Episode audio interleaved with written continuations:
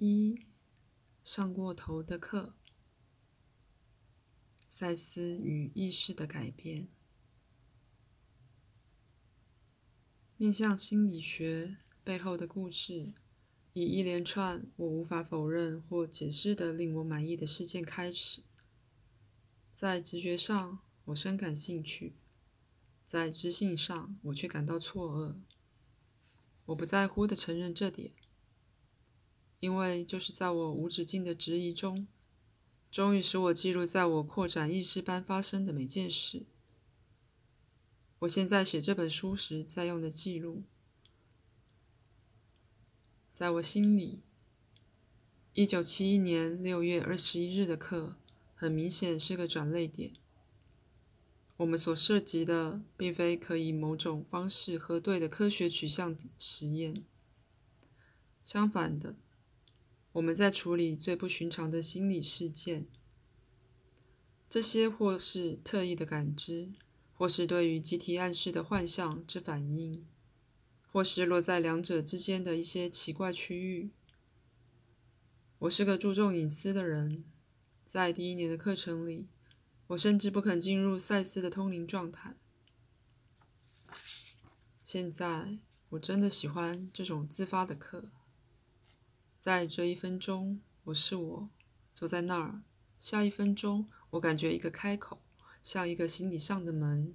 我走进去，变成了赛斯。它有点像太空人的发射窗口的方式。我的石像与别的东西就对准了，一个交换发生了。我走到一旁，到一个看不见的位置待着。赛斯在我刚才在的地方。这个特别的班很小，约十五人。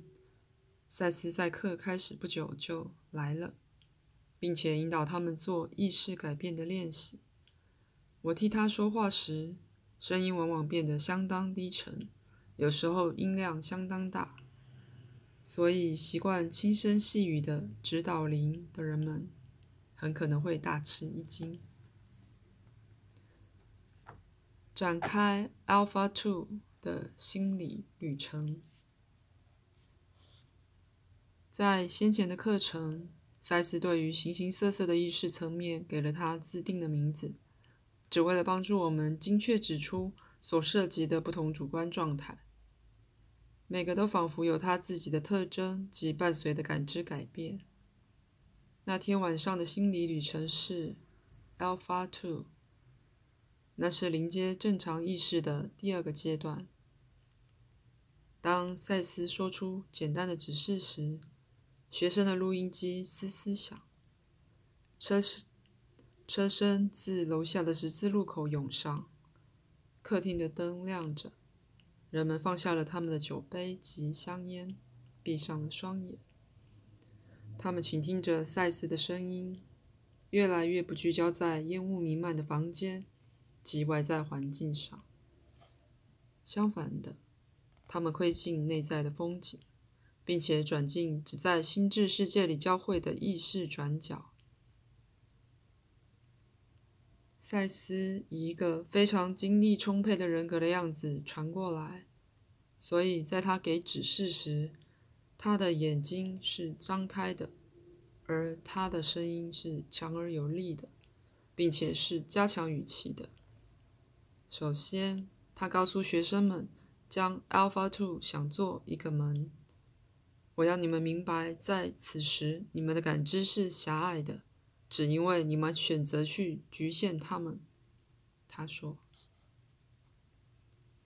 你们是在其他的实相当中，但你们习惯于将它们挡在外面。你们现在正开始释放你们的感知，打开以前关起来的门。”所以，想象 Alpha Two 为连接你们正常意识的一扇门，看见它打开。赛斯继续说：“每个人会以他自己的方式诠释这经验。在门外是其他你们一直认识的石像和人们。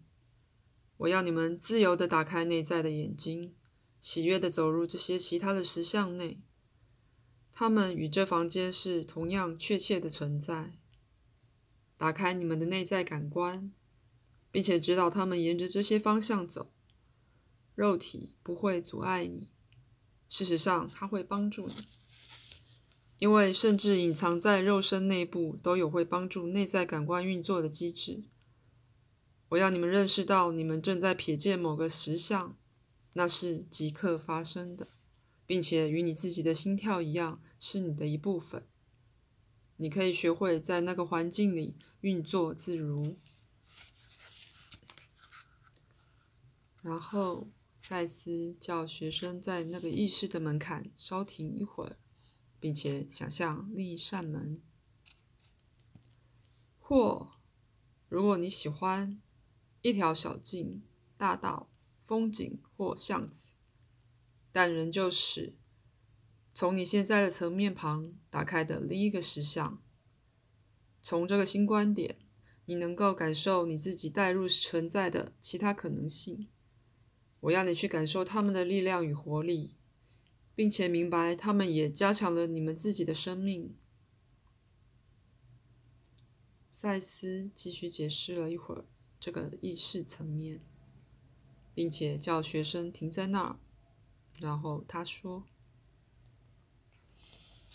现在我要你们那些跟得上的再往前走，因为我们要旅行到这些可能性的场，在其中所有的时间诞生之外，进入另外一个可能性，在其中时间还没有制造出来，任何一种时辰或年月都不存在。以你们的说法，在此所有的可能性都未诞生。同时，以更广义的说法。他们已经完成，却又进入新的存在。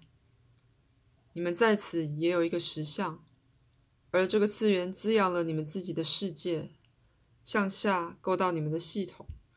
这些实相仍然只在你们目前存在的那个实相的边缘上，在那之外还有其他的，对你们而言是如此陌生，以至于我无法解释它们。然而。他们是与你们生命相连的，即使在你们肉身的最小细胞里，他们也找到了表达。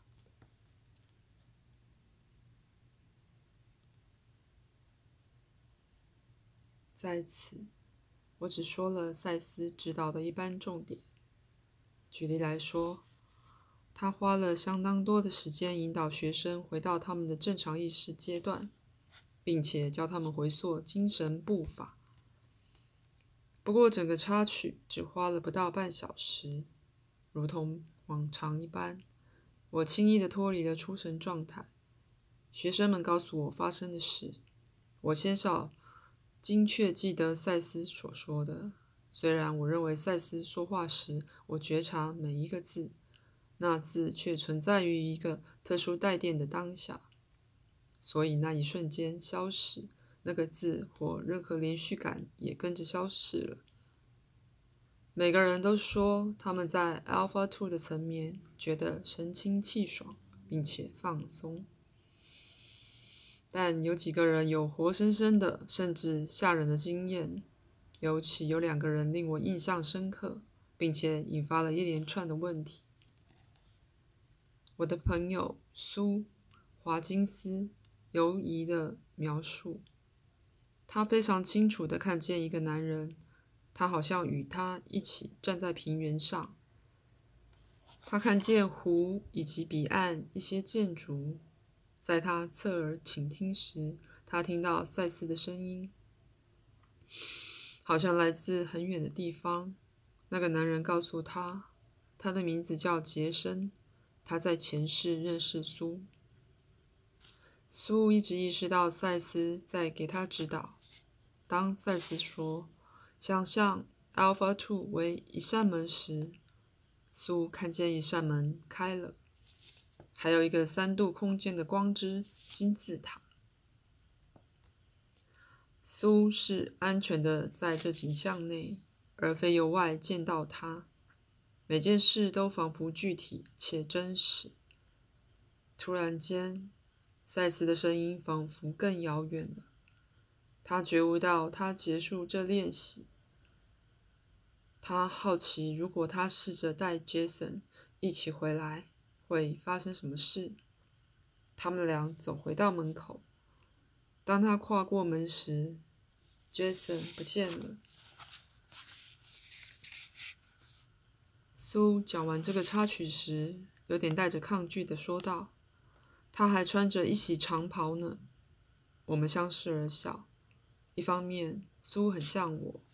我们给自己很多直觉或心灵的自由，最后却试图以知性的方式理解所发生的事。不过，我俩都心中不安。穿长袍的指导灵太什么了吧？而 Jason 这个名字也浪漫的令人觉得可疑。然而，它是苏了经验，不管我们赞同与否，都已经发生了。在那个意识层面。那经验是有效的，我们还没了解那有效性的条件。乔尔的声明。另一个戏剧性事件发生在我将称为乔尔的年轻人身上。在 Alpha Two 的状态里，他发现自己与一群基督徒在一起，向南穿越欧洲。往十字军东征的路上走去，他们碰上一群流浪的回教徒。乔尔发现自己在一场激烈的战役当中。当他告诉我们这事时，他脸色相当惨白。非常清楚，太清楚了，他说。一开始，田野是青青翠绿。事情结束之后，血流遍野，满地疮痍。我看见马被砍杀。他有点吓坏的补充说：“基督教也，基督教徒野蛮的打仗。在那经验结束时，他看见一位僧侣由邻近的修道院走出来，站在那里哀悼。我们全都知道，乔尔最近离开了神职，这是他自己感受的一个象征性声明。在另一个层意识层次，戏剧化了吗？”这是进入他自己转世的过去的合法一瞥吗？或是对历史的短暂回顾，对逝去时光的心理快照吗？我们讨论种种不同的可能性，然后休息半小时。重新上课时，我本想继续这讨论，但当我觉得赛斯想说话时，我改变了计划。这次发生了一个未来的赛斯。或赛斯在另一个发展阶段，赛斯二很少透过来，一年也许四或五次。正在这过渡之前，赛斯说：“我想给你们短短的一刻，在远处，其中到某种程度，你们感觉到你们自己的实相有其意义，而且你们也参与了另一个存在次元。”然后。所有赛斯特有的表情自我脸上消失，他惯常的手势停止了。在这种时候，我的身体有一种抽空感。我总是觉得我离开身体，叙述一项在我上方很远的一个金字塔形状，接触在那儿发生。在那声音开始前，会有好一会儿。那声音轻而微弱，不带感情。学生们说，它使他们想起，如果数字会说话，听起来就像这样。在塞斯尔说话之后，我我要花好几分钟才回得来。然而跟赛斯一起，这过渡几乎是即刻的。这次我轻易回来了，好像由意识的滑落槽下来。学生们显然既兴奋又印象深刻。但当他们告诉我塞尔塞斯尔说的话，我有个很复杂的感受，这是令我不安的那部分讯息。已经替你们做了某些转译，以便这些沟通有意义。我们的能量形成世界，我们帮助你们维持生命，就像你们无意识的帮助维持其他的存在。我们守望你们，正如你们守望其他生物一样。然而，距离是如此遥远，因此沟通很困难。我们并不以人的形式守望，你们却以扭曲的观点感知我们。以你们的说法，我们的形状会是几何形的。我们并不了解你们创造的实相本质，纵使是我们给你们那种样子、那种子，我们尊敬它。不要让这声音的微弱迷惑你们，在它之后的力量会形成你们所知的世界，并且维持好几世纪。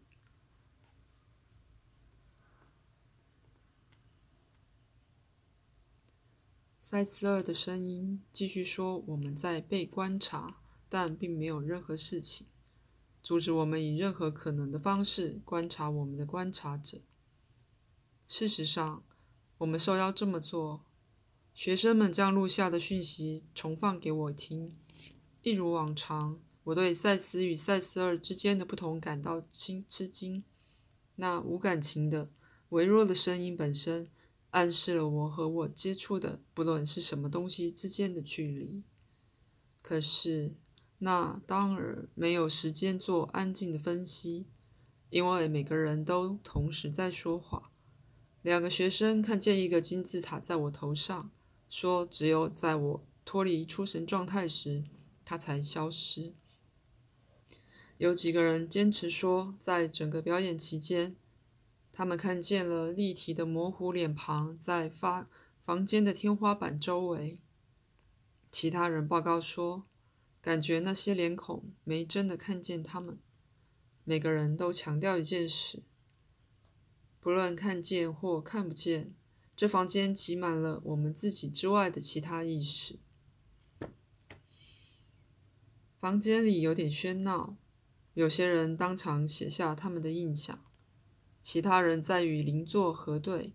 我听见有人说：“我不管，我看见了我所看见的。”我心中不安，奇怪，不知实际发生了什么事。我很快叫大家安静，并说：“我们最好问问自己，对于在天花板上的脸孔及相关现象，到底暗示要负多少责任？”我得到了相当生气的反应。有几个人指出，灯是全开的，每个人的眼睛都是张开的。直到事后，没人再说一句话。看见脸孔的那些人，并不知道其他学生在同样的地方或任何地方感觉到脸孔。很明显的，许多人是在意识的改变状态。正是在这种时候，我们的知觉能显示给我们通常感知不到的资料。我还在询问学生们时，另一件事引起我的注意。一开头是微弱的，然后更鲜活的。我开始感觉有个隐形的人格在我身边现身。那是说，我并没有看见他，却感觉情感的实相如肉体的视觉所可能显现的一样强烈。在之前好几堂课里。我都遇见过这同一个人，那时他心电感应告诉我，他代表我的一个前世。那时我是个嫉妒的领袖，要求绝对的忠诚。我的朋友苏曾是我的追随者之一，现在他想要面值他，觉得苏这次走在走他自己的路，而没有如。他所认为的苏应该追随他的步伐，怎么办？在班上，我试着要有自发性，至少在合理范围内。所以我说：“苏，那另一个我在这里。”我笑出声来，只不过对我而言，那并非我的笑声。却是他非常嘲讽、放纵及好笑的笑声，全都在一块。我感觉到由内而外一个奇怪的面部表情，而领悟到我的五官在适应他。苏只是瞪着我，是啊，我知道他在这。我希望他走开。他说：“当另一个人格真的唤起他自己时，我开始觉得在身体上，我比本来要大得多且强壮得多。一股对苏的怨怒气，那显然不是我的，窜过我。他想要通过我说话而直接面直他。我想那不公平。”如果他有个过节想摆平，他该接触曾经是的那个人。苏和我本身都不想与他有任何牵扯，所以我坚定地试着让自己保持冷静。为了结束此事，我叫道：“各位，休息时间到了。”但我并没有真的办到。人们开始转来转去，我听见那不是我的笑声向苏发出来。我带着这种表情看着你，已经许多次了。我说：“你应该很熟悉的。”苏叫了出来。这次我有一个两岁的护卫者，一指他的孩子。我不屑的回答：“那是你对我说的最蠢的一句话。”现在我认为那件事已经过了头。一旦我对他的态度很一清二楚时，我并不赞同这另一个自己的夸大作风，或他试图透过来的狡诈。所以这次我完全关了起来，真的说不，并且毫不动摇。我觉悟到先前我并没有全心想要结束那面纸，我想要将那人格关在外面。到足以阻止他说话的程度，但却不足以阻止他，阻止我去刺探进他的实相。现在他整个消失了。我们以后必须要解决他，苏说了。是啊，但让我们等一会儿吧，我回答。我们相视而笑，两人都愿那插曲暂时搁置。这休息后的对话只花了几分钟。在休息期间，学生们讨论先前发生的事，有一些正在结束他们之前开始的笔记。时间不早了，课又开始上的时候，赛斯透了过来，显然只为了道晚安，但他让自己岔开了话题。